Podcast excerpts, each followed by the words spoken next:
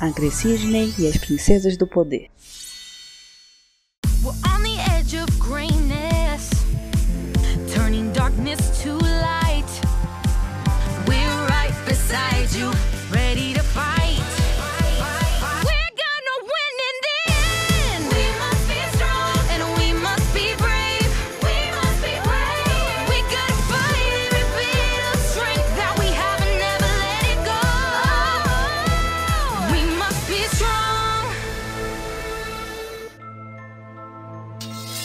Pela honra de Grayskull! A Dora ergueu sua espada e gritou enquanto seu corpo irradiava de luz. Suas roupas se transformavam, seus cabelos cresciam e ela se tornava Shira, a princesa guerreira, uma vez mais. Com um pulo, Shira alcançou o topo de um dos robôs aracnídeos projetados por Intrapta para o exército da Horda e fincou sua espada no centro, destruindo os circuitos de uma vez. Aquele robô já era, mas havia dezenas deles ainda. Shira olhou ao seu redor. Arqueiro, cintilante e perfuma lutavam bravamente cada um contra um robô, mas estavam ficando cansados e estavam para perder. E se isso acontecesse, significaria que a Horda conquistaria o reino de Pluméria. E isso era algo que não podiam deixar acontecer. Não agora que as princesas do poder finalmente tinham se unido. Não podiam perder nenhum reino. Shira foi para a infantaria, onde havia mais de 10 robôs indo direto para os seus amigos. Ela precisava pará-los. Porém, ouviu um grito de cintilante que havia se teletransportado para cima de um dos robôs e havia tentado destruir seu painel de controle. Mas o androide foi mais rápido, agarrando-a e a jogando longe. Cintilante tentou usar seu poder mais uma vez para evitar cair com tudo no chão. Mas já estava totalmente drenada e ela ia se machucar muito. Shira não pensou duas vezes. Tão rápido como um pensamento, o seu cavalo alado Ventania surgiu ao seu lado. Ela montou e voou para pegar Cintilante. Cintilante havia desmaiado de fraqueza, mas Shira a pegou antes que ela atingisse o chão. Mas ao olhar para trás, Shira viu que seus amigos estavam cercados. Ela então largou Cintilante no chão e se preparou para subir em Ventania de novo. Nesse momento, um terremoto começou e abriu um grande precipício. Engoliu todos os robôs gestantes. A terra se agitou novamente e fechou a abertura. Shira aterrissou com ventania e correu na direção dos outros. Ei, vocês estão bem? Acho que sim, Adora.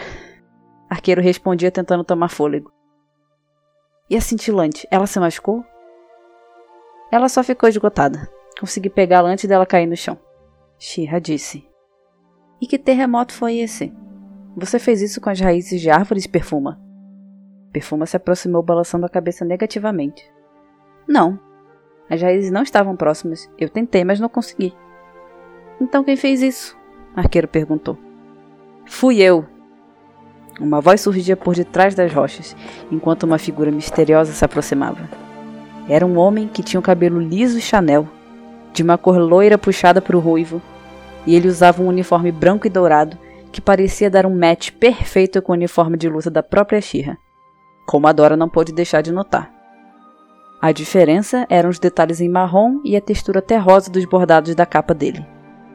E ele usava uma venda dourada sob os olhos, que era amarrada atrás da cabeça, de modo que as duas pontas do tecido ficavam caídas na altura do ombro e balançavam junto de seus cabelos com o vento. E quem é você? Shira perguntou. Eu sou a Gressidney Doralice, a princesa da terra do reino de Calcária. Mas vocês podem me chamar de Cid. Ele levantou o báculo mágico que segurava. Tinha uma grande estrela dourada no topo e reluzia tal qual a espada de Shira. Princesa? Arqueiro perguntou. Tem algum problema, querida? Cid respondeu. Não, claro que não. Você pode ser quem você quiser, desde que não trabalhe para o exército da Horda. Querida, você tá louca? Põe a mão na consciência que você vai mudar de pensamento sozinho. Óbvio que eu não trabalho para a Horda. Eu vim de muito longe para ajudar vocês na luta contra a Horda. E nós apreciamos a ajuda. Todas as princesas de todos os tipos são bem-vindas para se juntarem a nós, Shira respondeu. E como você luta vendado? Como você conseguiu atacar os robôs da Horda? Como sabia onde eles estavam? Perfuma questionou.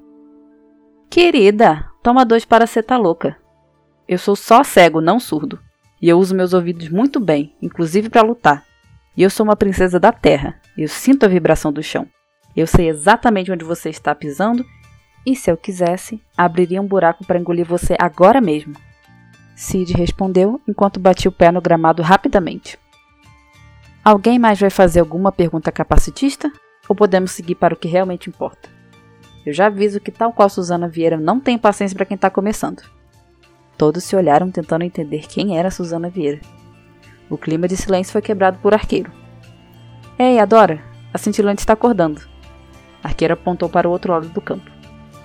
Shir concordou com a cabeça e correu até o outro lado para ajudar Cintilante a se levantar. Todos estavam prestando atenção nas duas, até que um grande rangido tomou o som do ambiente. e de trás de uma outra rocha se levantou um robô que estava com apenas uma das garras funcionando, mas já era o suficiente para atingir Cintilante. Shira pegou a amiga no colo e correu para fugir. No mesmo instante, a Agressidney subiu para a ventania, que se aproximou dele. Sid montou e voou em direção ao robô. Seu robô de merda, você realmente acha que vai atacar a princesa guerreira e sua amiga indefesa bem na frente da minha salada? Sid virou a cabeça para escutar onde era o epicentro do barulho. E apontou seu báculo para a criatura e gritou: Volte para a forma humilde que merece! Um raio de explosão de energia saiu da ponta do báculo e destruiu o robô. Com um aceno de mão, Sid fez o chão do local se abrir e enterrou todos os destroços possíveis. Sid deu meia volta com ventania e aterrissou ao lado de todos. Shir e Cintilante já estavam ali também. Muito obrigada, Cid. Mas como você convocou o Ventania? Ele só obedece a mim? Shir exclamou. Não sei explicar. Eu só o chamei. Acho que ele gostou de mim. Cid respondeu meio sem jeito. Se o Ventania gostou de você, acho que posso confiar em você. Shira disse enquanto guardava a espada e voltava a ser a Dora. E você, Cid, está mais que convidado a vir com a gente para a Lua Clara como nosso convidado de honra. No dia seguinte, enquanto Arqueiro e a Dora caminhavam juntos, ele indagou: Adora, você realmente confia no Cid? Ele chegou faz pouco tempo e já está aqui dentro de Lua Clara, jantou com a gente. E se ele for um espião? Eu já disse, o Ventania gostou dele e confiou no Cid a ponto de deixar que ele o montasse. E eu sei que parece estranho, mas é como se eu já conhecesse ele de algum lugar. A Dora concluiu. É, acho que você tem razão. E ele é bem bonito. E ruivo. Ah, porque um homem ruivo. A Dora e Arqueiro riram juntos, mas pararam a encontrar no corredor ninguém menos que Agri Sidney. Você está apreciando a estadia, Sid? A Dora perguntou. É de fato muito aconchegante. Mas, amiga, estava aqui pensando se a gente não podia conversar um pouco às sós. Nada contra você, Arqueiro. Na verdade, eu tenho muito a favor de você. Cid deu um sorriso malicioso. Mas preciso tratar de algo com a Dora. Tudo bem. E se você vier falar sós comigo depois, o que acha? Arqueiro perguntou. Fechado então. Arqueiro deu um tchau para ambos e se afastou. Enquanto a Dora levou Cid até uma sacada com uma vista formidável das terras de Lua Clara. Então, sobre o que você queria falar, Cid? A Sidney suspirou. Eu preciso te revelar algo. Eu não contei uma parte importante do meu passado a vocês, mas quero que saiba que não muda o fato de eu ter vindo aqui para ajudar. Sid estava com a mão tremendo. A Dora notou e pegou na mão dele para acalmá-lo. Pode dizer. Eu confio em você. Eu não sei exatamente porquê, mas eu confio. A Dora disse. Bom, o que eu vou dizer vai explicar isso também. E o motivo de Ventania me obedecer. Sid baixou a cabeça. Eu venho de outro universo, um muito parecido com esse. Meu verdadeiro nome é Adam. Eu sou He-Man. A mesma força que dá poder de She a você, também me dá o poder de He-Man. Pois nós, na verdade, somos irmãos gêmeos. Fomos separados ao nascer, cada um foi destinado a viver em um universo.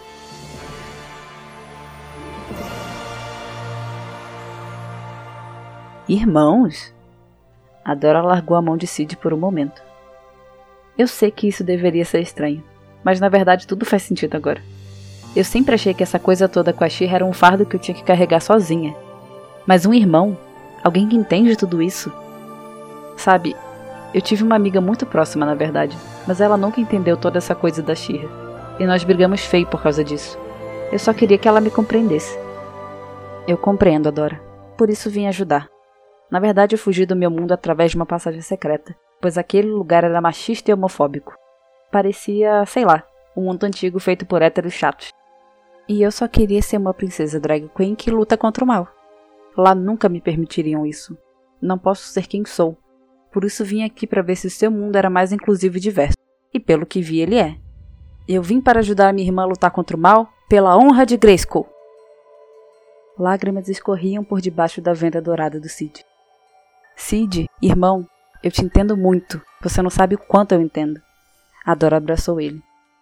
Mas tem uma coisa que tenho dúvida. O poder da Shira não é elemental. Então como você domina a Terra?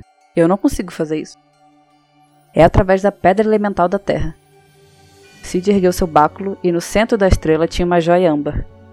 Existe de fato um reino de Calcária no meu mundo. E existia lá uma rainha elemental da Terra. Era minha melhor amiga e mentora. Seu nome era Toff. Ela morreu e me deixou a pedra, mas eu só consigo usar quando estou transformado como He-Man. O poder da espada ativa a pedra da terra e aumenta o meu poder. No caso, meu báculo era uma espada igual à sua, porém, por influência da pedra da terra, ele tomou a forma fixa de báculo. Cid fechou os olhos e uma luz irradiou do báculo e seguiu para o seu corpo.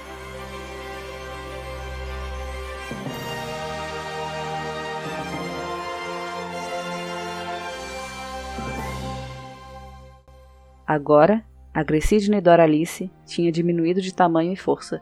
Já não tinha cabelo longo e ruivo, era careca e também já não tinha venda nos olhos. Tinha uma espécie de óculos de lentes pretas.